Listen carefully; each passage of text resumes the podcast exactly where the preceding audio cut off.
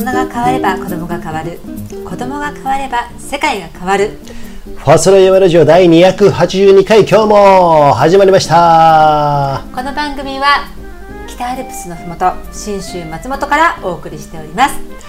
まあねファーストライヤーラジオのファーストライっていうのはですねファーストライトすなわち早く軽く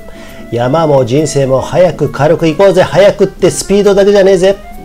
そんなね、はいえーノリでね、はい生きていったら楽しいんじゃないかこのジャパーンっていう感じでね思ってるんですけれ どもえはごめんなさいユージンさんさ、いちょいちょいね昔から、うん昔からあの、ヒロミ豪の感じに似てるなと思ってるんで、あそうだねあの顔はエキゾチックを通り越してもうねあのマフィアみたいな感じになってますけ どもすごいマフィアがどうなのかわかんないけどももうあの人を殺すみたいなねもうねあの顔ととにかく、はいあの眉タトゥーあア眉イタトゥーラインタトゥーをしてるんじゃないかってちょくちょく質問される友人、はいはいはいそれぐらい濃いんですけども、ちょうんうん、あの、んえっ、とエキゾチックじゃなくて、うんう 何の話だっけえっとはいはいエキゾチック、じゃなくてなんだっけうーっとねまあ濃い濃さで言うと、いいのその話でいいんですか多分違うよねそれね俺の表情みたいななんか言いたいあの言いたくなっちゃったんじゃないのそれそう違そううあのね、うんそうそうそう、はいでのうんあごめんなさいこれさうん 言いたいこと分かんなくなっちゃったなっちゃったあんけどいいですよこれ冒頭なんで大丈夫何でも言ってください大丈夫ですかうんうんはいまあこ濃さはね、うん濃さはいいんですけど全然、うんうんはいこれ濃さもうんあはい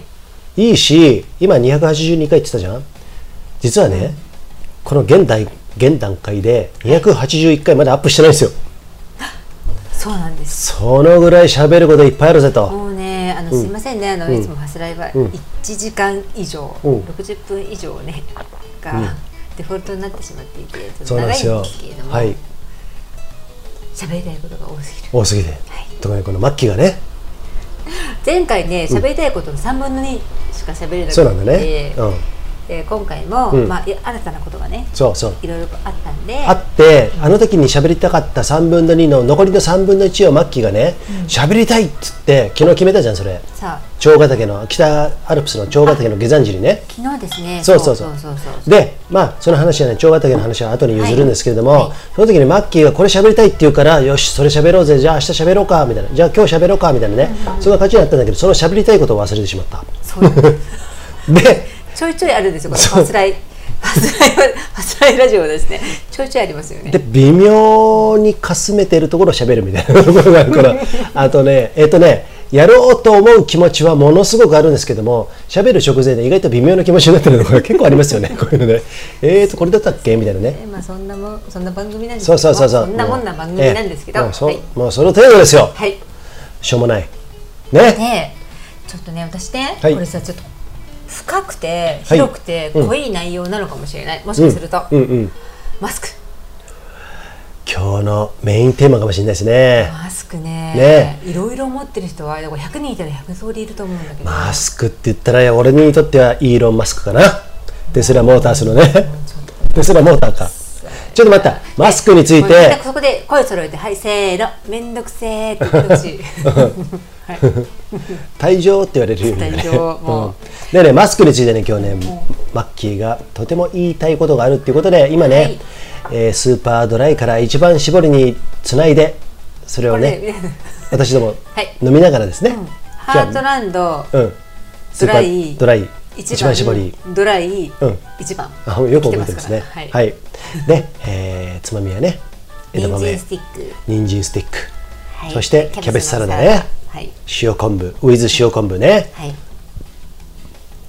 そんなことをやりながらですねでね、うんあごめんなさいちょっと最初から結構しシリアスでもないのちょちょっと真面目な話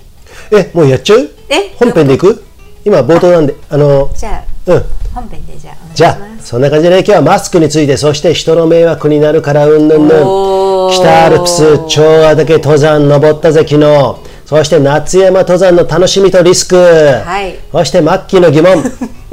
それは点点点あるんでね今日はねそんな感じで1時間ちょいぐらいで終えるねつもりでやりますんで、はい最後まで皆さん、はい付き合ってくださいえー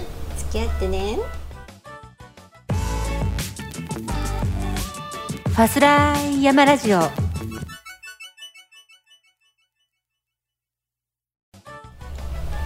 さあファスライヤマラジオ282回はい始まりましたけれどもね ごめんごまかした今絶もう、対ごまかねしーって言えばさ、終わると思って、あのごまかせると思ってんだけども、 まあもうしょうがないじゃん、噛むもんね、あのまあね噛むのはしょうがないんだけれども、えーっと、そのマスクね、たよえーっとね、マスクさ、マスクね、もう漠然とさマスクどう思うえっとね、マスクね、マスクはさ、そもそもさ、あのインフル流行りそうな冬とかにたまにするときあったよ、そうですねね、あと花粉とかね、そうもうコロナ前のうんうん日本においても、うんマスクは結構あまりそんなになんかしててもさあなんかあの人みっていうのはなかったでもないねよ。ねなかったね。ただ、ただ割合的に言うと今のさ9割9分9割5分、えー、95%とかさそのぐらい95%どこじゃないか じゃあじゃあじゃあじゃああのあの9割5分より95%の方が分かりやすいかなと思っあそうてですねだから99%マスクしてるんでしょ今今はね外でもあいや99%以上だよ以上か以上以上あーまあねマッキーねこの前ディズニー行ってね、まあ、そんな話もあったんですけれどもそれはね、うんびっくりしたよ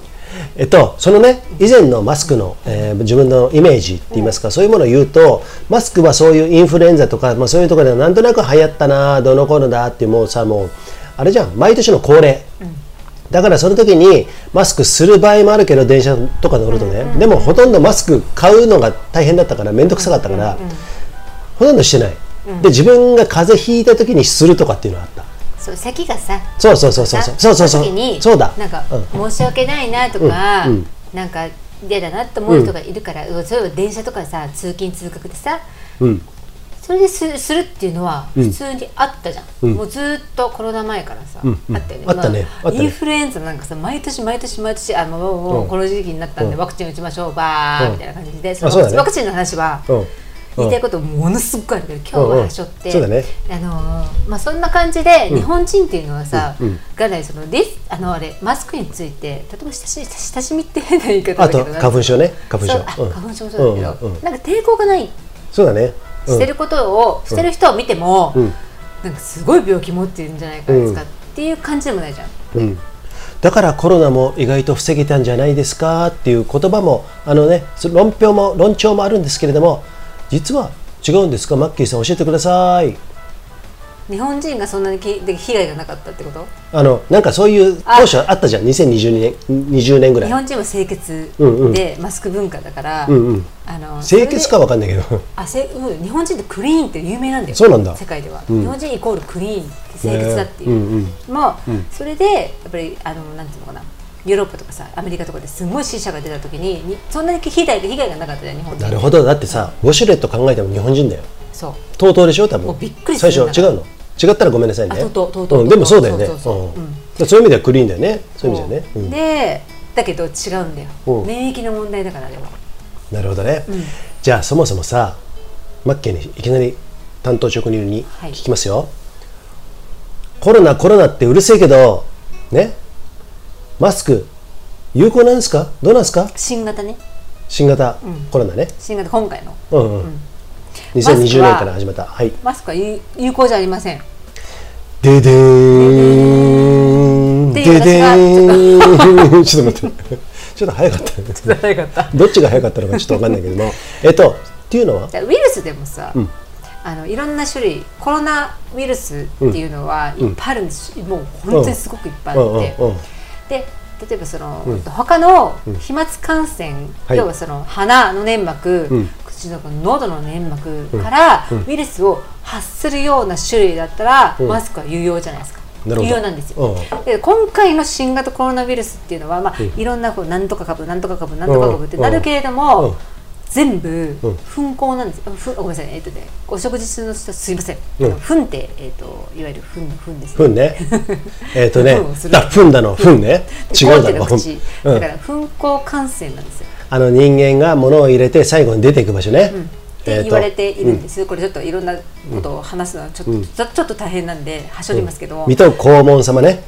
はい。っていうことは、えーとね、言われているのがマスクよりも、うん。えーお手洗いの、えー、となんかサニタイズうん。あのなんあかりシまョーすトねケーキを置くとか、うんドアノブほらみんな触るでしょ、ドアノブは、うんトイレに行く時の、すげえ。あそこのうんとちょっともうちょっと考えましょうっていうところの方が大事だってずっと言ってるんだけれど もおう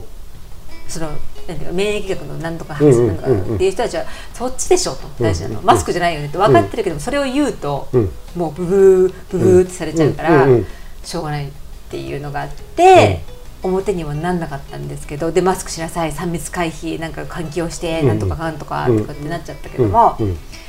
本本来はマスクよりもお手洗いの前あと手をからなんか、まあ、体まではやらないけどね綺麗にしましょう前お手洗いの前っていうのは前に、えー、と自分で感染源を持ってきた人が、えーっていうことだよねばねサニタイズするってことでしょ消例え毒でば、うん駅のトイレで、んまあねねねしました、うんでその汚い手でんつり革触りました、うんうんそのつり革触った、うんうんまあその人人がお家に持って帰りましたなるじゃん、うんだからまあお家に帰った時に手洗いをまずするっていうのはんいいと思うのね、ん別にそのなんか噴光だろうが何だろうが関係なく、うんうででもその後トイレ行ってとかさうんその後に綺麗にもう家外関係なくさする人まあ要は出た後に洗面所があってさわーって綺麗にはしましたでもドアノブだから俺さ絶対あるじゃん俺ねそこがね、んちょっと言わせてもらっていいですか、、はいつもトイレあのバーントリップ去年俺たちしてたじゃん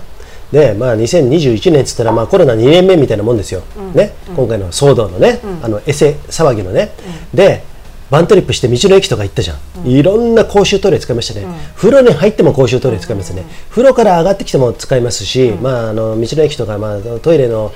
入り口とエントランス絶対にエントランス と同じじゃないかよあのまあねその入れば出てくるっていうところなんだけども、最終的に手洗ったけどトイレの玄関をみんな掴むノブの後にサニタイズしない消毒しないっていうことが俺一応問題なのかなって一番思ってたんだけどそうなんですよ、うんだからあれは、うんみんなトイレ出た後にある洗面所あるでしょ、うんうんあそこで必ず手を洗って洗ってるからってことかで手の洗い方もあるよあそうかそうか手そうかの洗い方もあるうんうん手の濡らしただけじゃダメだしうんうんちゃんと、だから石鹸使う使わないは置いといて、うんう十分な水量で手をえっ、とね何分だったかなあ何秒だったかななるほどねうーんってゴシゴシゴシゴシ手の甲からさ、手首からさ要はあの手術前のドクターみたいな感じで、あのー爪の間からっていうのを綺麗にやってる人っている、ああなるほどねいないでしょ、うんそこまでやってる人そっでかペペペペって言って石鹸石鹸つけて、んシャラシャラってやったから落ちてるでしょってみんな思ってるけどあ石鹸関係ないですからなるほどあそっか水水でいいんです水だけでもいいんだけど、その時間、うんゴシゴシゴシゴシしている時間が大事なのね、ああなるほど意外と早いのみんな見てると、うんいや早いし洗わない人も結構いると思うよ俺の中ではね女子はね、うん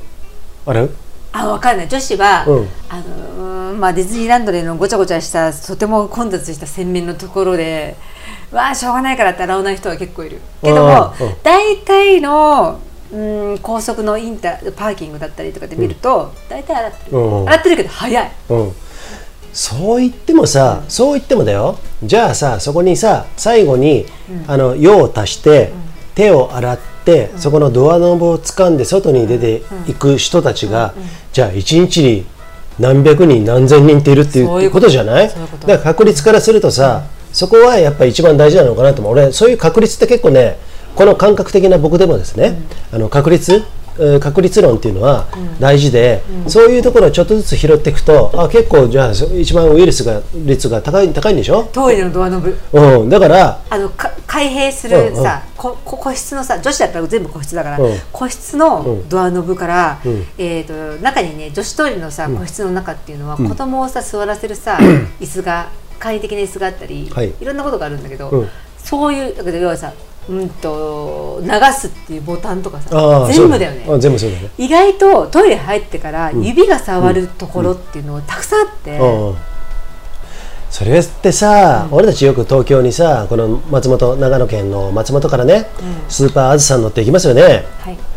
えー、とスーパーあずさ22号に乗っていきますよね。 22号かわかんないけど、ね、でマッキーがいあのコロそもそもコロナの前からかもしれませんけれあどコロナのも、前からね、もうずっとこの人はそこに座る指定席にね座る時にはまずねあの消毒のウェットティッシュはい数枚持ってきて、それでね拭くんですよねあのねそうなんですよ私ねこれコロナ以前から、あの潔癖じゃないですよ私、うん決して、うんある経験からねあのねテーブルあるじゃないでコンセントを、充電できるコンセントシートにあるじゃないですか、うんうんあの脇の方に、うんうんあそこから、んテーブルでこうでしょあと手すり、うん手すりって言われだから人がまずまず触るとこだよねで、う窓うん窓のガラスうん全面あそれちょっときついな、 窓のガラス全面ですうんうんうよんから何かとにかく頭が触れる、うんヘッドのさ、うんあ何ですよあそこあの白い部分ねヘッヘがッドさ上下で動か動かせるさ、うんうんあるねやつじゃんあるねうんあれの布がかぶさってるでしょ、うん布白あれい白い布ねそうあれ毎回新品に変えてるかって見てごらんみんああなもちろんそうだよねで誰わかんないでしょで、なんか触ってたりもするからあそこも、シュッシュってやります自分でとにかくすごく綺麗にするのさあそこら辺のねマッキーのねこの潔癖とも言えそうそうかなちょっと待ってゲップしちゃったね今ね言えそうなこの展開になってきましたけれども、はいそうかなっていうマッキーのこの後ね、えー展開していきますんでねここらねいっぱい挟んで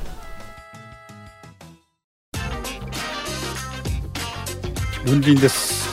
実は私もプリケツですさあこの場所の山ラジオ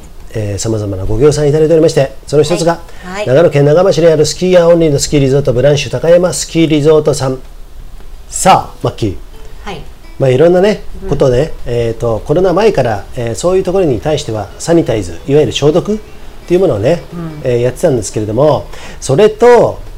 実際本当に大事なとこ消毒をしようっていうことと、消毒ばっかりしても自分のその細菌とかのあの免疫と常在か菌ねね、常在菌というものが死んでしまうから、実は適度なえー毒っていうのはありなんだよっていうところと、あとこのコロナの間違ったこのマスクっていうところの、そこら辺をね聞きたい人いっぱいいると思うんですけどもそうだね私はあの、歯科助手もやってたから、あとそういう歯科助手ね歯医者さんのね助手ねそれでねまあそれは歯科に限らず医療関係の人たちっていうのはねあのねアルコール消毒エタノールのの,、の手を消毒しすぎて、もう失神、うん要はさバリケードの油膜っていうなるほ皮ど脂ねの油膜がなくなっちゃって、ずどねっと消毒消毒してるから、なくバリアがなくなっちゃってる状態なんで、えっとね、細菌に感染しやすいしあのなんていうの皮膚炎になりやすいんですよだからね湿疹で痒くてもうアレルギーで大変っていうのをねもうねそれをね医療関係の人たちっていうのは、ね、有名でそれさちょっと言わしてもらっていい、それって過保護に育てた子供がどんどんどんどん免疫力なくなってえっ、とあの世の中で戦えない生きていけないっていうのとちょっと似てるねそうそうとも言うそうとも言うけどどっちかっていうと、あのなんだかな過保護っていうの逆で奪っ奪っちゃってる奪ってういっんて、る、だから過保護が奪うじゃん、まあそうか、うんうん、そういうことで、うあん、機能的に本能を奪うそうそうそうそうそうそうまあそうだね、うんうんまあ、そういうことを見てたので、うんうんうんまあ、イソジンもそうですよあごめんなさいあままだいいよ名指いいよいしまいよいいよだ名指ししちゃいましたけどもイソジンってあのどこの何大陸の人間ですかねちょっ とわかんないけ ど人間ねえ、要はさあの、薬もそうですけど、ん毒を持って毒性ですっていううかんさ、うんうんあのそれを退治するには、いいものも殺せな殺しちゃわない、なるほどねそれはしょうがないよねみたいなねえーとね抗がん剤治療とちょっと似てますね、抗がん剤はさうん、放射線とかねまたまたちょっと長いまあそこはちょっと長くなそこゃうからはちょちょっといいかまあ、それで何かっていうとうーんとうーんと新幹線とかさもう特急あずさも新宿からさ終点の松本って言ったらさえらい2時間半とかさ長い時間をずーっとそこのシートで過ごさなきゃいけないじゃないですか。で私、大人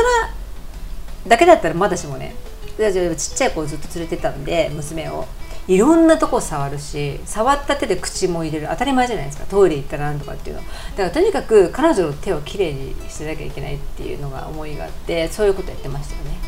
うん、でなるほどあんまりそれがねそんなのね最近に弱くなってて子供の抵抗力なんとかっていう人もいるかもしれないですけど私はその時間その時のその時間でそこはフォーカスしないタイプうんうん、もっとあの点じゃなくて面で見るって感じですか、だったら私はもう他に公園でね土まみれになって遊ばせるとか、そういうことをやってるんであの別にそこで鍛えるとかそんなのも全然いらなくて、あのいらないリスクがあるっていうのは、うんとね、結構で、見てるとなんかすんごい咳してたりすんごい鼻水だったりなんとかっていう人がうわーんとか鼻かいだかいだりとかなんとかってそのままでベトベトベトベト触ってるのもうしょっちゅう見てるわけ。えーとねごめんそこちょっと、あのいい、はい前さマッキーと,、えー、とスーパーズさで松本から新宿に行く時ね、もう多分半年ぐらい前かもしれないけども、特急って面白いじゃん、なんかさみんなさの乗ってきて途中から途中で降りてわ俺たちさ初めから終わりまで行くじゃない、松本から、 まあ大体初めから終わりじゃん新宿まで行くって、で途中で乗ってきて途中で降りていく人最初から乗ってきて途中で降りる人最後まで一緒の人、いろんなドラマがあの時にあるじゃん、で横に乗ってきた方がさ、結構さえっ、とね年の頃は多分ね60代ぐらいの方だと思うんですけども、なんかの乗ってきて弁当を持ってきてね、で席に着いた瞬間にテーブルを出してテーブルあるじゃんつくじゃん、そこに自分のちっちゃいあの買ってきたお酒を並べてポンポンポンとで弁当を出して、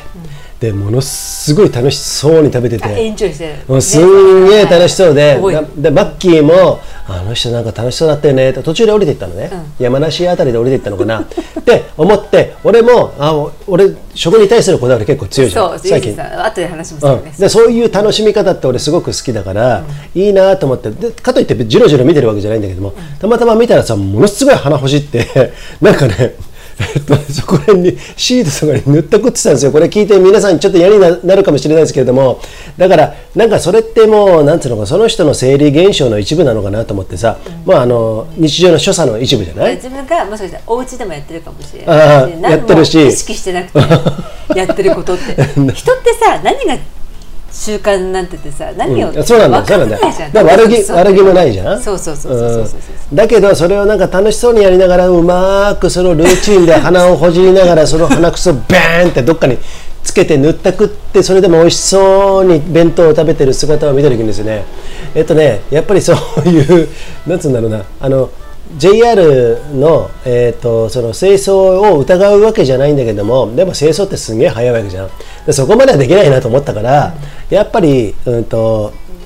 うーんなんなんつうんだろうなそれでバイラス感染ウイルス感染みたいなさ、そういうことを考えはしなかったけれども、まあ全部うまくあのあまあの委ねようとは思わなくなったね、うんだからまあ公衆の公衆の場じゃないですか結局はさ、そううんだか公ら衆それ公を衆考えるとさ、うんコロナ関係なくって、うんうんそれ以前から、そういうのはなんか嫌だなと思ってる人は、やってたことだと思うんだよね綺麗にしようあそうだとねか自分でね、そのなんかいろいろ持ったりとうかんなんとかして、だからそのその私はその延長線上でいいうんうん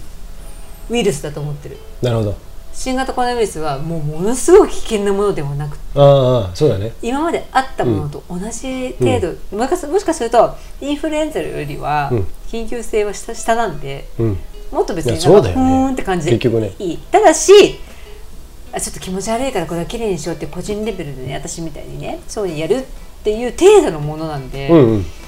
うんうんでででいろいろこういろんな、えっと博識の人たちがいろいろ研究してなんとかなんとかって解明されたのが風光感染なんで、うんじゃあマスクいらねえじゃんって話で、うんだからそこをちょっと言いたくてマスクについてっていうことであとはそのマスクについての弊害っていうのをうん今さ国民の99.99%ぐらいがまだ外せてないんでしょそこが問題じゃん日本人あ問題なんだよな、で私何かっていうとうーんとまあここ信州松本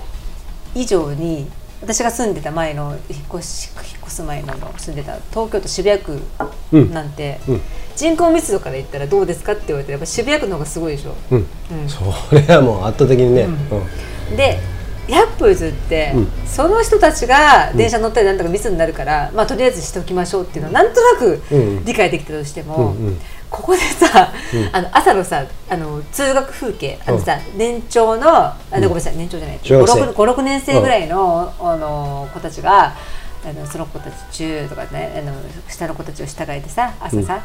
はいこっちですよみたいな感じで集団登校してる姿横断歩道でねもう朝はもう必ずものすごくいっぱい見るんですけども、うんうんうん100%マスクつけてるんだよそうなんだよね私さ窓ガーってさ開けてさ、んマスクを外しなさいってスピーカーでうんうんうん言いたいぐらい、うんでうんともすればととっ捕まえるとかじゃないけどちょっと話しかけて、なんでマスクをしてるの、って先生に言われてるの学校で決まってるのとかって問いただしたいぐらい、本当に外したいの、うんうんだってさな何がある口で飛沫感染しないのにさ、んってことは彼らがやってるってことはね、大人がその見本を示してるってことでしょ学校なのか家庭なのか分かんないよ、まあ、最終的には学校も家庭だもうだとは思うんだけども、えっと家庭の人は学校の意向を見てそその裏にいる行政ないしは県日本あの国っていうものを見てやってるのかもしれないけども結局はそこだよねってことはじゃあ誰々が言ったからマスクしなきゃいけないの、本当のマスクの、えーコロナの真髄真髄あの、真意真意じゃねえやあのリアルなところでの、えっと、状状況っていうものを無視して、なんとなくね世の中でまかり通ってることを重視してる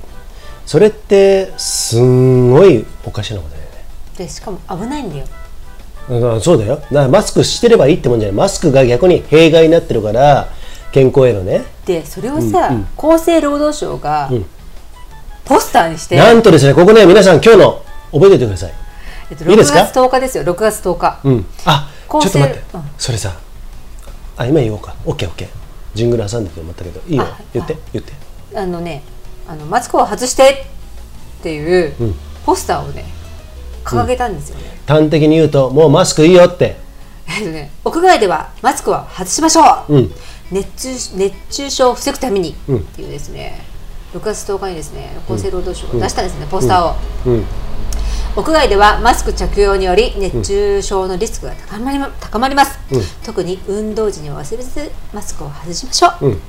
屋外での散歩やランニング通勤、通学等もマスクの着用は必要ありませんっていうところで、二重線引いて強調してるんだうよん、うん、うん、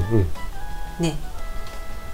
どうですかたこれ、うん日本中ですよ、うん全部に適用されるってことでしょただし、注意書きでなんかああなんでしょ2メートル以屋外内。ではっていうところがあるあ屋外でも2メートル以内とかない。屋外でもマスクマスクが必要ない場合がありますっていうのがちょっと下の方に書いてあるんですけどああ、なるほどね。そう人との距離2メートル以上、これな何の根拠かとかえーと分かった2メートル以上を目安って感じだもようね、ね、2メートルとかもう関係ないから、あのそういうふうにやってきたんだけど、まあ、そう言っても2メートル以上って言ってるんだけれども、感覚をつかみあのやってきま維持しましょうねって言ってるんだけどもでも厚生省っていうさ、まあ、いわゆる日本人にとってのお上がね、お上の最たるものじゃん一応言っとくけれども、その人たちがそこがねマスクもやめましょうって外で言ってるのにマスク99%ってどういうことかっていうのを皆さんちょっと考えてくださいよ。そうなんだね、なんでじゃあどこが何がやったらいいの何がどこがマスクを外したらいいのじゃあ今までなんでマスクしてたんですかっていうところになるかいやら、そうでしょうん、でこれはさ多分さ、んみんな多分今こ日本人の一応ねうん、一応厚生労働省がデータを取ったっていう数字だよ、ん国民の、えっとね、は7割から8割は、インフあのワクチンうん、この新型コロナウイルスのワクチンの接種が済んでるんで、んうんリスクが下がってきたからもういいでしょうって、うん表向きは言ってるけど、うんうん実は、うん接種してない人うんの方が、うん、えっとね、罹患しないんですよなるほどね。ワクチンを接種した人、2回3回の人の方が、新型コロナウイルスに感染してる確率が高いの、うん、えっとね、ここね、ちょっとね、それ数字え出てっとるんでね、す今日の今回のファスラー結構ね、あのー結構ディープなとこ行ってますよ。まあいつも言ってるけどね、まあ、そういうところが、えーそこね、ちょっとジングル挟んで、ちょっとちょやりたこと岡島です上高地アルプス山荘で働いてます皆さん泊まりに来てください電話メール受け付けてますよろしくお願いします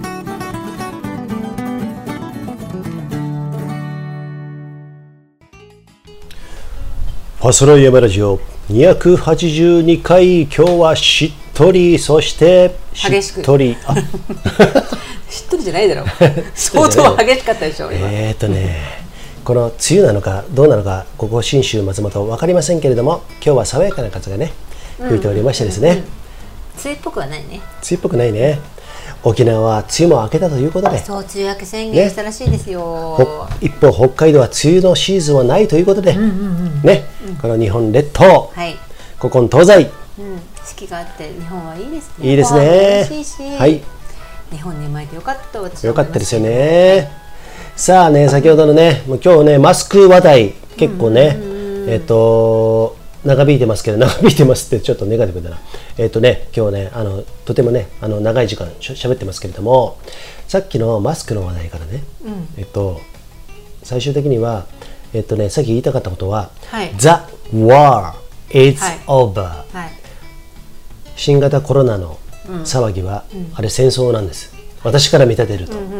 ね、いろんなとこからあの、いろいろあのお勉強させていただいてあれは戦争です、それは戦争は今は今や、えー収束そうだねしつつあります、んなぜならばあのコロナを意図的に、えー使って製薬業界とかさ、政治家とかさ、まあ、為政者と言われる人たちとかさ、えーそういう方たちっていうのは、えーでワクチン業業界ね、まあ、製薬あの製薬会社が、っていうところの、えーそういうところのなんつうのかな、えー、ともう達成したのかな多分ねそうだねうんでもう見えてきたのかな、あとだからちょっとちょっと意外に4回目打たねえなみたいなああまあそうだね だから3回目とかブースターとか言ってる時点でもうあれなんだけれどももうみんな2回目を、うん2回目から3回目を打つ人があまりにも思ったより少なかったんじゃないあそうだあねの副作用副副反応とかが多かったりとか、ちょっと賢い人増えてきちゃったそうだねごめん混ざったわえもう入れて入れてあのビールお願いしますねだから1回目2回目3回目もううちの親もそうなんだけれどもさえっとまあ僕の個人の意見ですよこれは個人の意見なんだけれどそうもだね個人の意見えっとねぜあの絶対打たなくていいからってずっと言ってたの最初から最初からだようんだけれどもマスクもまあまあまあちょっと年寄りだからね疾患もあるかもしれないからマスクはまあしといてもいいのかなと思ったんだけどまあ俺は2020新型コロナウイルスじゃなくて例えば他の飛沫感染するものを防げるあまあねそうだねそうだね、まあそうだよねだからそういうところもあってまあ親孝行じゃないけどね、まあ、親親うーに対する思いからそういうことを言ってたんですけれども、でまあ2022年20年からそんなことを言ってて私はあの外を走るときはマスクなんか全くしてないし山ね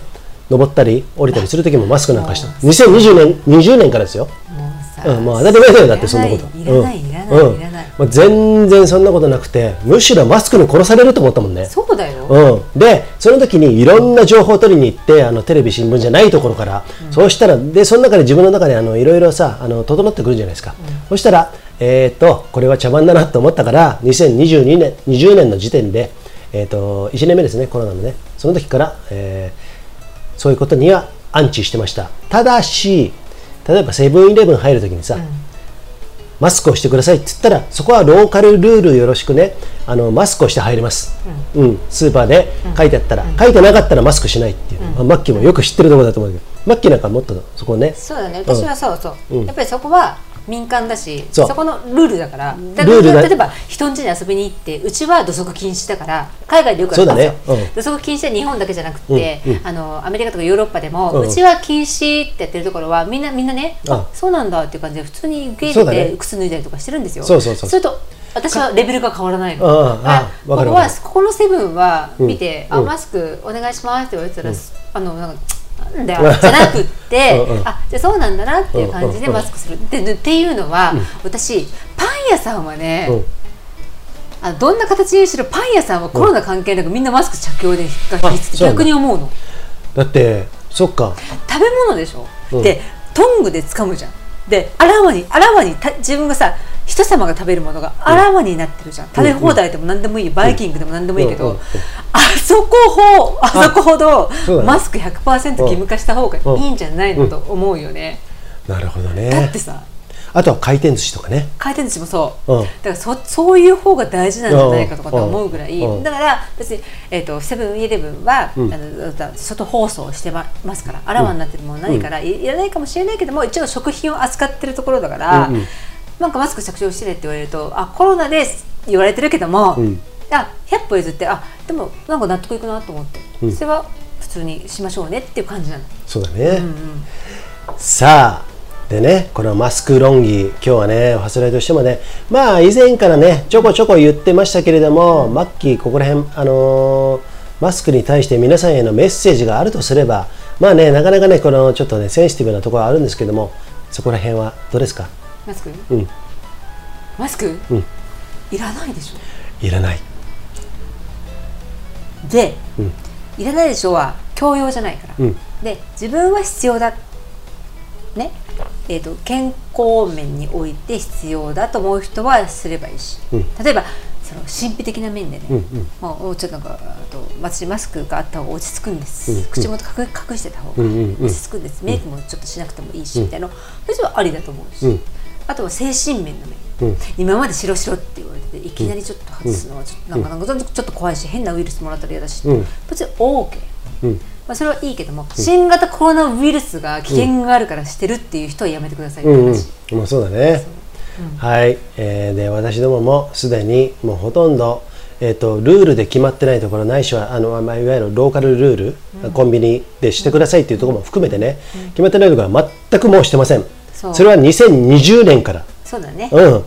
全くしてなくて、うんだからそういうところやってますんでであーとかといってねあのマスクうーコロナ新型コロナっていうけど、シェディングって言葉今日は喋んないよ、うんそうだねシェディングっていうそれはちょねっと濃いねうん、それはすんごい濃いからまたいつか話しますけれども、まあ、そんな話ばっかりしてたらみんな暗くなるのもどうかと思うじゃんだから、まあ、そういうところがあるんですよワクチン打たない人に被害があるとかも結構あるから、まあ、そういうところまで見越して、まあ、こんなことを言ってるんだけどもだからマスクもいろんなバリエーションがあるかもしれないけれどもいわゆる99%がやってるマスクって必要ないねそうもうやめようぜそういうとことは本当ねにいやいややってる人は、ま、もちろん外してもらっていいと思うし、うんうんそれがね例えばその、うんとさっきも言ったように精神的例えばその神秘的、ううんんと本当に自分の肉体的にもなんか他のウイルスでも怖いなって思ってる人はもちろんつけてもらっていいし、コロナ前の日本人はそうだから。そうだね、うん、だからつけてもらってもいいし、でもう外から言われて、国から言われて新型コロナウイルスだからこうしなきゃいけないと思われて義務感でやってる人は外した方がいいかなとは思う。 OK うん、これまあが多分今回のマスクについそうですねて一番言いたかったのは、で子供さん、もう本当にやめてほしい、うんうんつけるのは、はい、さあこれを聞いてあなたはどう思いますかちょっとね、えーそこら辺はね、えー自分でね、お考えになってみてはいかがでしょうかさあマッキー細谷バルジオはい、マスクの話題がつきませんけれどもここでご協賛、 2つ目、えーネパールのヒマラヤ山脈で育ったオーガニックでフェアトレードなアウトドアで楽しむコーヒーナマステヒマラヤコーヒーです作山さん、えー、とセク ちょっと角山じゃな いよね関山でしょセクシー山本でセクシー山山本本さんねねはいこのあのーさすらい今度ねコーヒーのえっ、とナマステヒマラヤコーヒ山ー瀬ひまやコーヒねーのご主人なんですけれども、はいえーとても楽しい人で超おあのーとても楽しいとても楽しくてセクシーな人ってえーとねいうことで、セクシー山本って言ってセク山って言ってるんあであすそけういうどことだよねセクシーどこがセクシーなのか皆さん探してくださいねここら辺からねちょっとねうちわ話と言いますかえっ、となんつうのかなえっ、とまあ一般的なね時勢の話、えー世の中の話ではなくしてですねこのファスライに関わってくれる方たちを紹介していきますんでね皆さんね全どんどん投稿してくださいねはい 田中友人今日は美味しいビールでろれつがちょっとろれつってますけれどもよく分かってるんだね。 分かってるんだね。ちょっとね分かってますよ。ははいい、えーでね、昨日、北アルプス、長ヶ岳登山、えっ、と、このファスライね、はい。最近、北アルプス、ちゃんと、えー通ってますけれども、ちゃんとっていうかさ、さあ、ネーミングしました。何ですかマイアルマイアル。マイアルって何ですか毎週アルプス。毎週アルプス。毎週アルプスムカつくその顔。ちょっと待って。 うん、多分ムカつくと思う、今の顔はね。毎週、んあの松本なんでね北アルプスなんですけど、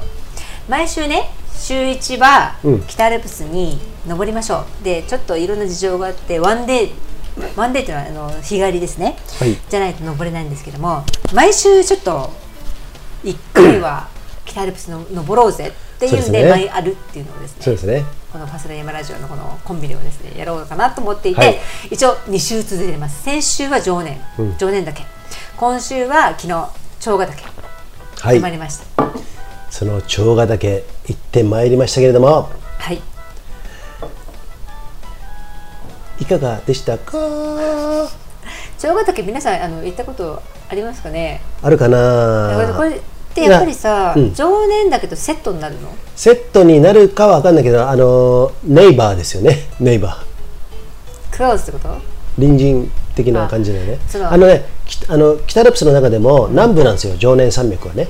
その手法が常年岳でしょあそうかだから、あのあれだえっ、と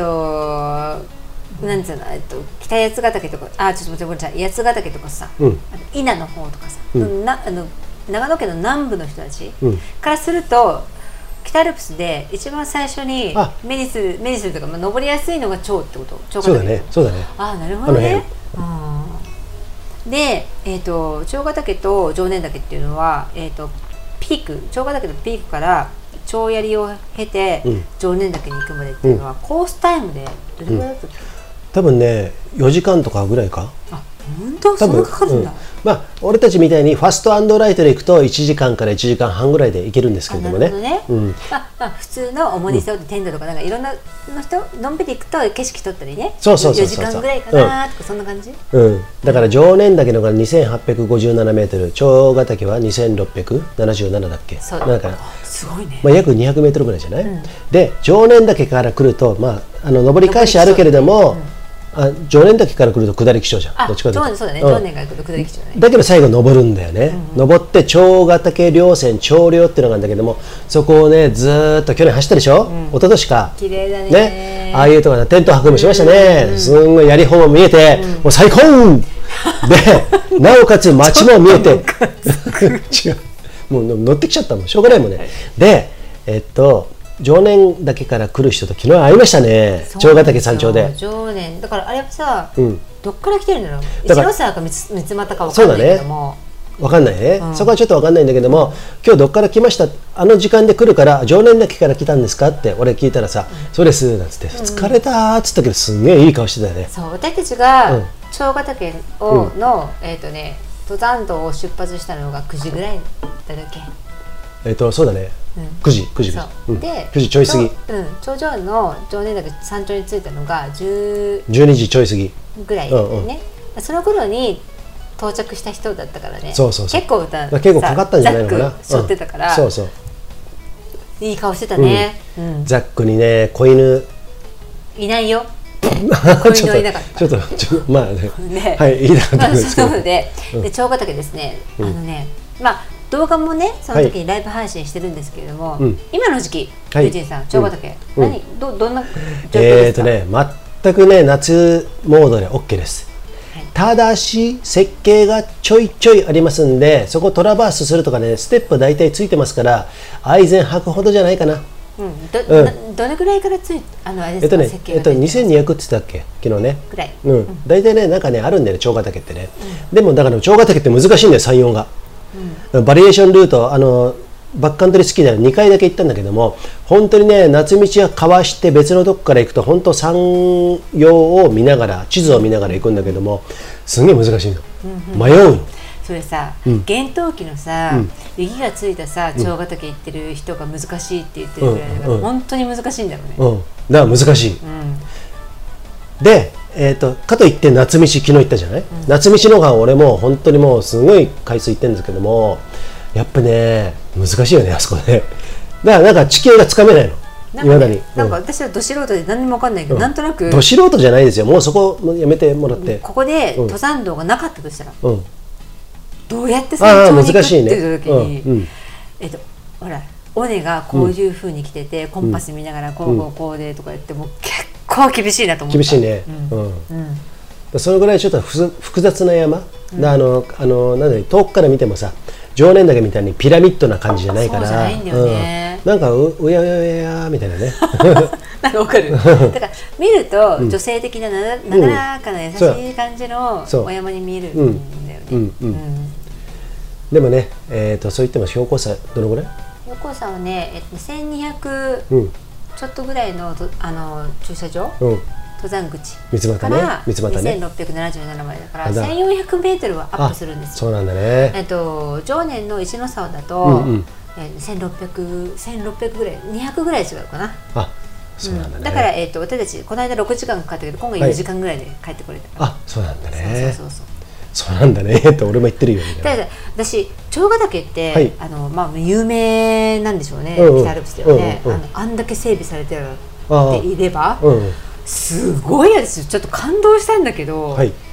3回目なんですよ私、うんあのうんこっちに来てからね、うんうんあの階段とかさ、うんうん登山道の整備具合ああすごいねあのつば九郎もすごいよもちろんつば九郎だけもすごいけど、うんうんあの中房温泉から行くね、長ヶ岳ってさ私常年ばっかりやっぱり連れてってもらってるから、はいはいちょっと比べちゃうんだけど、うんうんすごいなと思うけどねなんそうでだねなんかねやっぱ急登で三俣からさ常念岳も行けるし長ヶ岳も行けん,、行けんじゃないいけるねふあの、うん三つ股になってるからねもちろんね、でも圧倒的に長ヶ岳行く人の方が多いんですようんだと思った、うん、でつば九郎岳みたいな感じだかあらー長ヶ岳の方がてん上行ったらもちろん展望も拝めるし、えっと常年岳ほどきつくない、三つ俣ルートのね、一ノ沢ルートの常年岳はもっと違いますよ、えっとなのであそこ行くと三つ俣に止めた人は大体長ヶ岳が多分俺8割だと思うんだよね見てると、うん、だから向こう行くんだと思うんだけれどもかといって急登じゃない結構そうだね上行くとさあの旧間の差があるなと思った、あそうだね関のところと旧のところのあのねあの明暗が明だ暗かっらていう今かちょさっと言っただろう ちょちょだからそこが 色こあの色がさ色が濃いね色濃いところ薄いところとねありますけれどもえっと何の話だっけだからそれで、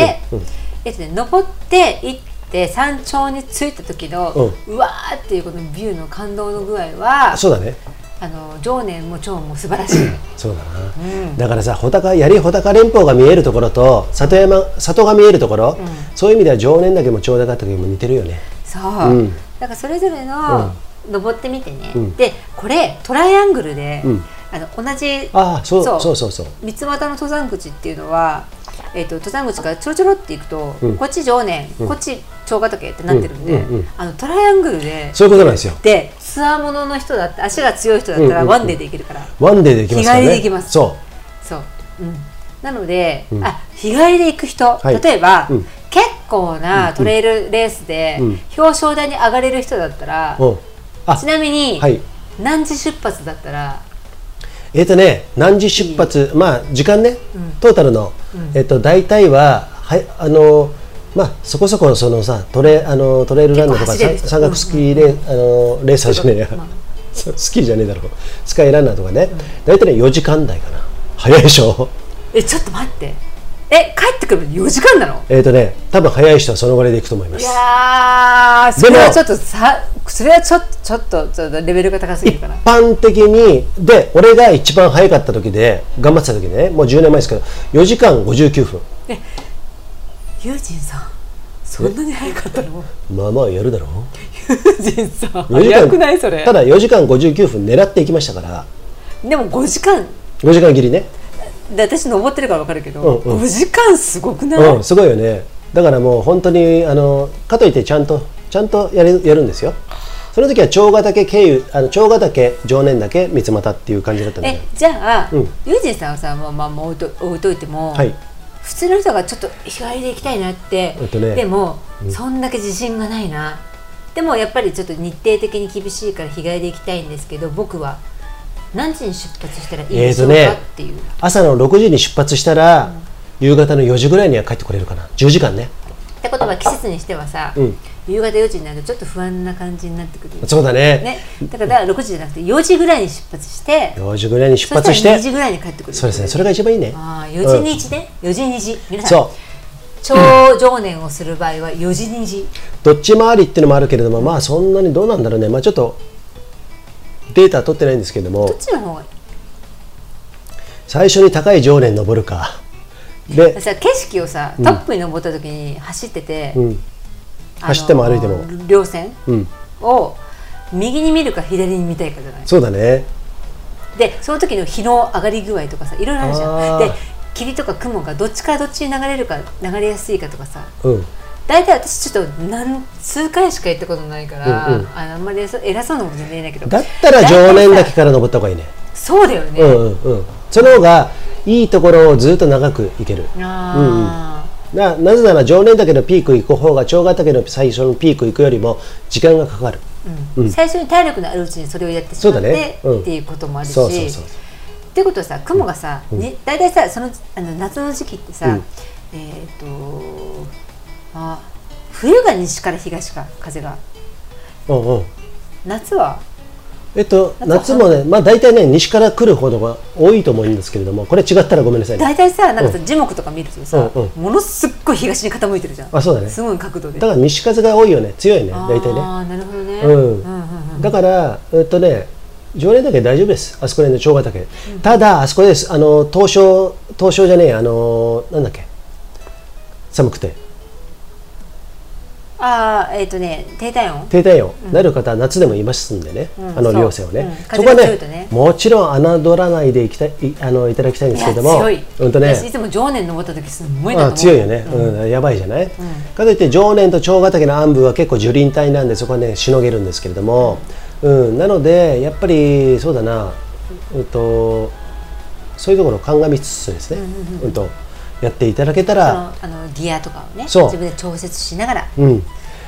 まあ、あのちょっと重り持っても10時間あればいけるのかなと、なるほどダメだったらビバークのセットもね、ちゃんとね持ってやって確かにねあのね、道中の、えっ、とねなんだろうその高山植物見たりとかさ、なんとかっていう楽しみとかさおっとそういうのもありながら、上に登ったらさ、えー、と常年小屋もあって、うんで蝶の方も蝶ヶ岳ヒュッてもあるし、ありますねうんなんていうかなで景色はさ晴れたらただ三つ股ルートだだと常年越え行かないけどねあそうかうん三つ股だと、でもさ、うんあああそこは通行止めになってえるっ、とね、今弓道ね。ああ弓道うね,、ーんとね、ままあ、だ、通行止めになってたなってたダメだって言われてた、そうかそうかそうかそうかじゃあち長ヶ岳ヒュッてしか寄れないのかそうだね。だから自信のない方は長ヶ岳経由、長ヶ岳、常年岳山頂三股の方がいいんじゃないですか。今言ったトライアングルで言えばですよ。うん、うん、そっちの方がいいかな。そうすれば山小屋がまずあるから、登ったらね。でそこでそまあちょっと一応一旦ね、うんうんあのもしそこであ常年いけない無理だなと思ったらそこで、そういうことです。ね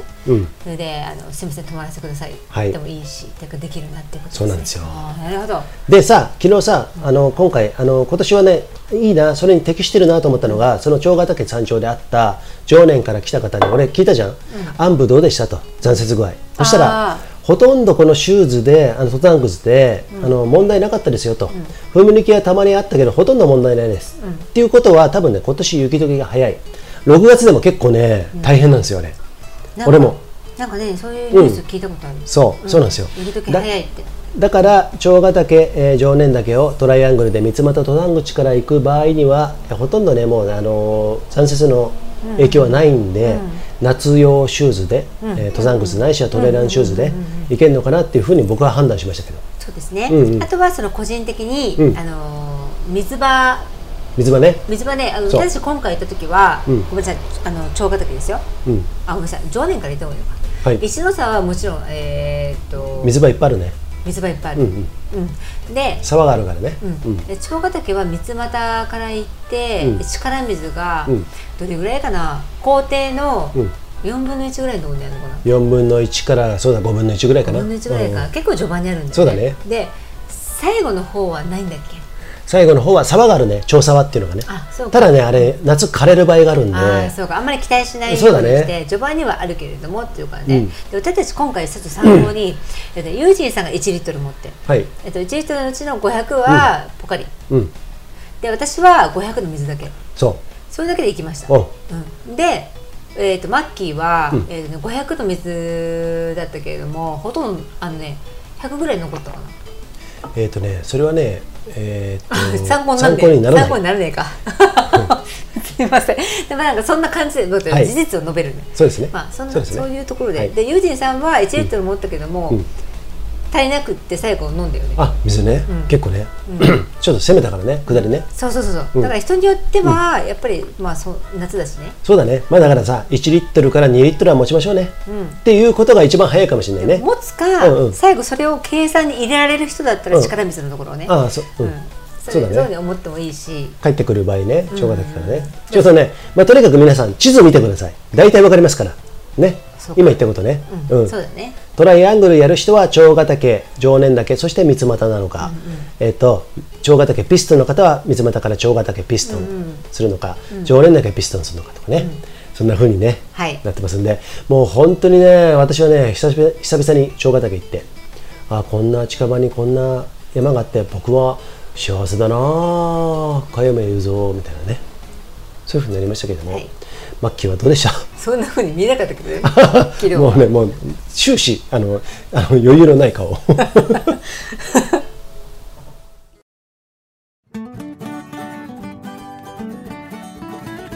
北海道小樽でモナカの皮を焼いている Z こと藤崎です里山藪山をマイクロターンのできる PC ショット最高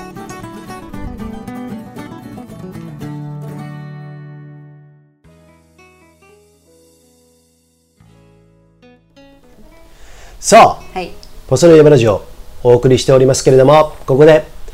ご協賛ご紹介いたします靴ずれしない二重構造の靴下ライトソックバックカントリースキーにもトレイルランニングにも登山にもハイキングにもバッチリですよかったらね皆さんね、えー通販でも何でもいいんでねご購入くださいねあ通販でなあのさ検索するときはどどういうふうにねライトソックだねライトソックライライトショックね、うん、ライトソックのスペル一応言いましょうか、はい WRIGHT サック SOCK、OK ですか Right サックということでねはい、えー皆さんはね、あのーご周知ねご認知なんだっけお見知りおきくださいもう噛んでばっかりですけども今日はねユージさんねもう今日も3日連続で山登ってましてですね、はい今日はねビールがとても美味しい元気です かはいユージンさんですね、はいご存知の方はねいるいらっしゃると思うんですけども、はい去年の10月からね痛風問題あでもう結構大変でおうあのそれね大変と言っても自分のね、せいですよ自分がや,、自分のねせい、やった、ううんんで、えー、と前期の BC ショートもグズグズになり、そうぐずぐずどころかもう過去最高のぐずぐずですねでそれを踏まえてもう体質改善とか食改善とかいろんなことを考えて、はい今どういう生活スタイルをあすごいよね以前からさ1日1.5食だったじゃん、ただその質を変えましたね朝はまず食べない腹減ってても、でなるべく食べない、コーヒーとかお茶を飲むよ水とかねで昼過ぎぐらいから、まあ、一番いいのは、まあ、ちょっとお酒飲めなかったら酒飲んでビール飲んで、まあ、今日はそうなんですけどもで食べながら飲むっていうことで一番今好きなのはキャベツのサラダキャベツにはいろんなもの入れますけれどもこれマッキーがねサラダ大臣なんですよですんごいんですよこの人煮浸しナスの煮浸しからもう炒め物のサラダからも生野菜からもものすごいボウルに一杯全部食べますんでねこの人ねそれに僕も影響されましてもともとキャベツが好きだったんでキャベツざく切りするでしょ、それにまあみょうが入れたらみょうがの輪切り入れるじゃんそして、えっと塩昆布ね塩昆布バーッとかけて入れられたらミックスビーンズ豆ね豆類、うん、ひよこ豆とかねそういうやつでもいいんですけどもう出来上がったやつでいいんですよね枝豆だったら枝豆でもいいんですよでもいいしあとね入れる時はちょっと腹減ったなっていう時はシーチキン入れる、で最後に、えーあでごま油をさーっとかけてその後からえごま油かえっ、となんだっけ何油甘煮油アマニ油っていうオイルをねオイルって結構ねすごく重要なんですよ、ねあの人間の体の健康にはねいいオイルオメガ3のねオイル,、オイルを入れてそれでもね塩昆布入れたんで塩塩っ気あるんですけれどもいつもやるのは最後にんにくのすりおろしニンニクすりおろしとうん岩塩入れたりね岩塩ね岩塩はあの塩昆布入れる時は入れないかもしれないけれども、うんマッキーとしてはちょっとねあの俺にはなるべくあんまりしょっぱいもの食べさせないようにっていうことであねの塩分のん慣れ,、慣れ慣れ度そうなんですよが、うん、やっぱり高いかな 塩昆布なかったらさ岩塩にいいじゃんそこね、そういう感じでやると、超うまいんだからなんかそういうものをですね、う飲みながらユージンさんねずっとねお酒しか飲むんでないでも食べないで ずーっと永遠とお酒を飲むっていうんでだからなんかね不健康だなっ不健て康なん思でっすてよて僕ねそれでいけちゃうんですよ34時間普通にねもうねダメ食べでなすそれは食べなくてね、でそれで、ん弊害は起きなきゃいいんだよね、うんうん痛風とかそうででもさ起きてるじゃんってそういうんかなですよかなりのうんねでで体質改善で今回はそういうふうにして、あと空腹の時間を作ってファスティングをすると血管内のコレステロールだったりとかそういう悪いものを、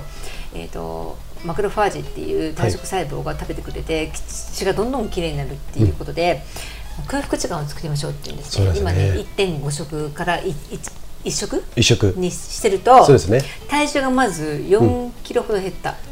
あそうだねうん、 71キロからうん65キロ、ごめんえ6キロだ 6, キロ6 5 6キロね6キロ減ったのね、うんうんそうそうそうそう、うん6キロ減りました、うんこうすごい短期間の間にねそうだね運動しながらね僕ね2キロぐらいは前後調整できますんでねこの人 1, 一日で2キロ減るからねそうだねそうそううん普通ねで,、うんで6キロを減らして、うんそれをずっとコンスタントに保ってるんだよね運動と食事で、うんそうすると全然発作起きないよね通常そうのなんだねそううんということはさやっぱりさ痛いとかさ、うんなんとか不都合っていうのがさ起きないってことはさ人生のさ満足感とかさ、あ幸せだとかさそういうものが上がるわけじゃん。ということはさ、そうです柱がいつも言ってる、はい幸せな大人楽しそうな大人が増えればってことで、うんうんそう楽しい時間を増やした方がいいよねっていうそうなんですよ子供たちに夢を与えると言いつつ僕がね全然あほんとしかめっ面して松葉杖ついて、膝いて水抜いたとかってやってる大人でしたよ。もうもう本当にね、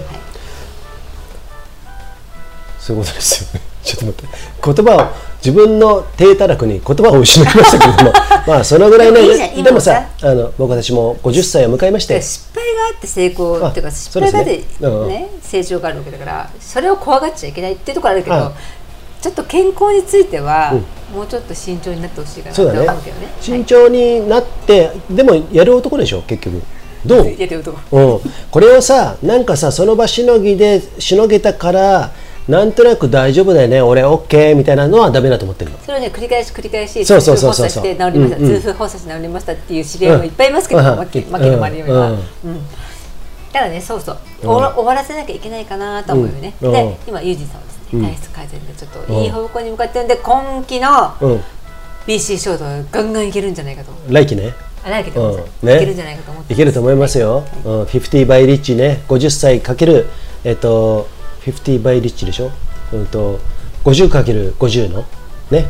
あのリッチを滑るっていうね、あのプロジェクトもね今年はね保護になりましたんでそういうことも51 by リッチみたいなね51の尾根を滑っちゃおうかみたいなねそういうこともやりたいですし、はいうんまあ、そんなこともね、えー考えてもおりますけれども、はいまあ、とにかく健康ですね健健康大康事健康ってね健康をやってる割に健康についてあのちゃんとね考えてない人が多い俺もそうだった健康はじゃあどうするって言ったら今から食生活変えようぜね、そういうところじゃないの、えっ、と一食飯抜こうぜあのね大人になってくると年取ってくるとねえっ、と1日3食とかさ昔は言われてたた確かに子供は3食取った方がいい時もあると子供思はう、ねうん、栄養ね3食を取ってもいい時がある、ただ大人になってくるとね3食いらない場合もある3食あってもいい5食あってもいい人もいるよだからそこはねバリエーションあるん量ですよと質と、うんその人の生活スタイルと、そうだねうんまあ、全部その人にあとその人合わのせてねあの体のパーソナリティそういうこと全然違うからさ個体差っていうの言葉だがあかるらようねにトリペットでさ、あテレビでさ、人間は1日3食いいって言われてましたけど、実は1食がいいんですわーってなってさああじゃあそうそうそうそう俺も私も1食だっつって、うんそれで1食だったら、うんバナナがいいよとか1食なんだったらバナナプラス納豆がいいよとかって言われて、わーってなって、スーパーからコンビニからそれが消えましたみたいなそうそううんうんもうね滑稽だよね ほんとさまあそういうテレビ番組ありましたね昔ねそうそうそうそういうことで、うんまず己の生活スタイルそとういうことです自分の体質を知りましょうっていう己って言いましたからね今ねそうですよもそういうことなんですよだあの全部違うんでだから自分でちゃんとやってやりつついろいろ感覚つかんでねそういうことだよね、はいうん、であの耐えるべきところは耐えてそれを喜びに変えることができたら達人になるねそうだね実はさ、もうやっぱりそうは言ってもさ分かってるけどさ、うんうんもうあのラーメンが好きなんだとかさ、うんなんだが好きなんだって言ったら、じゃあ分かりましたと,、うん、とそそれまでの体を整えて、うんうんうんで運動なり、運動ってやっぱりさえっ、と,、えっとそラーメンが好きなら塩分と糖分となんだかすごいじゃん、水分ね、うんうんうん水分はまああ水分れとだけども、うんでだったら、ん塩分を、えっと過剰に摂取しないためにあ る程度運動をしようかとか、なるほどねでその麺とかさ、うんものすごい極悪なものを体 に極ま悪って言ってるけど、あ場合によってはすごい極悪な面もあるよね。 ううんんうんでそういうのもまあ入れますわ、うんうん入れますわでも入れますわでもその後リカバリーできるあー活動をするとかさそうだねそういうことがうんできる人なんだったらういんうんうんうんいんだと思うんだよね、そのできる人に田中友人さん最近なってんじゃないですか。はいはいはい、それ でね、ごめんなさい生姜岳からうん話はいがかなり変わっちゃう、はいはい夏山登山の楽しみとリスクってこれね、うん結構知りたい人いると思うんですよこれさもう今日時間もね1時間オーバーしたんであ投稿皆さんぜひくださいね。くださいねいいですか。はいこれ喋る今。あいやじゃあ次回のテーマにいはい。きたいと思います、 ちょっと喋ろうと思った今。うんうんうんあうんあちょっとじゃあ喋って触り。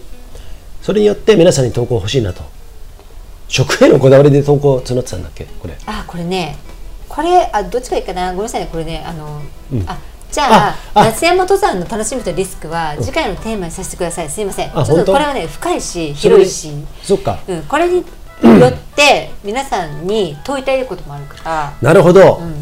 じゃあそれ今の回ねマッキーの疑問触りだけ触りだけマッキー言って。特に注意喚起でもいいから。注意喚起じゃないよマッキーなりのだから、うん違うのこれはね、あの夏山登山の楽しみってさやっぱりさ、あのうーんゲートが開いて、うんアクセスが簡単になるでしょほい登山口の駐車場に行けるじゃんもうそこだけで冬山とかなりハードルが違うじゃんあ違うねんででそこと、えっ、となんだろううーんといろんな人の交流あのー何小屋が開くからうん、そうであのなんとかっていう楽しみ食とかさ小屋の何々が食べたいとかさなんとかっていうのもありながら高山植物がこの時期に、えー、と花開くからその写真が撮りたいとかいろんな楽しみがあると思う夏山登山のねだからこそ夏山登山ってすごいじゃん人がいっぱいわーっていくでしょ、うんでとはいえねリスクも冬山とは違うリスクが来るじゃんおお。雷だったりさうんえー、と脱水症あの熱中症、うん。熱中症ってさ意外とさあの上の方に行ったらあの結構寒くなるからそんなにって言いながらもー意外と寒さを感じながら脱水症状になる人が、ね、多いんですよ。ほい。それまでのあの水分補給だったりなんとかっていうから意外と夏山登山に潜むリスクっていうのもあって、だからごめんなさいこの拙い私の経験なんですけどすいません偉そうにちょっとねなんかそれを私とかファスライから一方的にじゃなくて皆さんにこういうどういう考えがあなるほどね問いたいことあーがあるから、うん今回ちょっと結構長くなっちゃうから次回にしようかな、そうだね。だからさっきのさ、マッキーの言った、えっ、と、食へのこだわりに対してと、今回投稿皆さん、よかったらください。はい食へのこだわりについてあ、 2点あります。あ、ここっち違うのあそうですえっとね。あ、2点あります。食へのこだわりっていうとなんかちょっとセンシティブうーんさっ添き喋加ってたよ物ねだったりとかなん喋ってないよ喋ってない喋ってないっあ、そっか。ていうふうにフォーカスされそうなんですけど、そうではなくて、うんうんあの食べることを楽しむためのこだわり、うん。なんか例えば今日は、えー、と週、ね、5日の勤務の日の金曜日だ,、金曜日だから、えー、とこれを食べたい食べてもいいとか、あと給料日後の金曜日だからこうしたい、こういうふうにいつも僕はしてる私はしてるとか、あとはそれは個人ですけどあと家族単位で、えー、といつもえーと月に1回はこの日はこういうふうにしてるとか、えー、と家族でこういう楽しむとかね、なんかいろんなスタイルがあると思うの食の楽しみ例えばあるよね。例えばさ、金曜日は、うちはカレーだぜ、とかね。で、えっ、と、土曜日になると、それにあ残ったカレーとちょっとバームクーヘンつけちゃおうぜみたいなねバームクーヘンつけちゃおうぜ残ったカレーとって言われたからさ残ったカレーに何々をしてカレーうどんにするぜとかさそうだったらわかるけどじゃあなんでさ残バームクーヘンなの残ったカレーをアレンジしてカレーうどんないしはそばにしてバームクーヘンつけちゃうぜ例えばもう例えばね酔っ払うとさじゃあじそゃあういじう感じなゃあんじゃですけどあでだからそういう、えー食へのこだわり、えー皆さんありましたらねそういうのねご投稿くださいね食を楽しむため楽しむためのねう、、そうんもう何でもいいですようちはこうしてるぜ俺はこうしてるぜ彼女はこうしてるぜねまあそんな感じでいいよいいんねですけどもだからもうもうとにかく食に対してのあの僕らあの何欲欲というかって興う味かがね僕ら僕らじゃとないんですても 僕ですかあのユージンさんが異常なまでの食への楽しみのこだわりがあるそのうで,、なんですよ私マッキー的にはあんまりないんですよ、これが、そうだから皆さんやっぱあるのかなっはいていうところで例えば山に行った日は、うん特別にいつも我慢してるけど、これを食べたいとかね、うんうん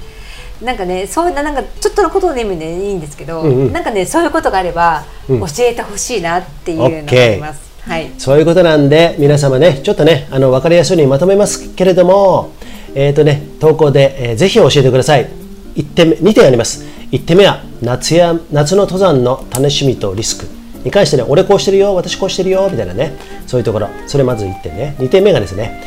食を楽しむためのこだわり俺流私流値流ね、えーそういうことでね、えーぜひその2点を教えていただきたいんですけども投稿はマッキーファスライフホームページトップページにリクエスト欄ありますんでそこからねぜひね投稿、えーくださいねペンネームで OK なんでね、はい、そういうところ、えー皆さんぜひお待ちしておりますので、えーよろしくお願いいたしますねあのラジオへのスタンド FM とかねそちらへのと直接の投稿よりも、えーコメントよりも、えーこちらのね、えー投稿を、えー私どもものすごく、えー楽しみにして待ってますんでね、えー100%お答えしますんでね双方向で皆さん番組一緒に作っていきましょうねさあマッキー、えーバーニャカウダーをディップした人参を食べたマッキーがですねちょっと夕立かな雨が降ってきましたねねちょっとね長野は県い松本市の夕立のはいこの空気を感じながらですね、はいおさらいマラジオ282回よはいろしいですかはい、えー、皆様、えー、長野もですね今回も 長いことになりますけれどもご視聴ありがとうございましたそれでは皆さん良い夏の日一日をお過ごしください See ya! See ya! ででん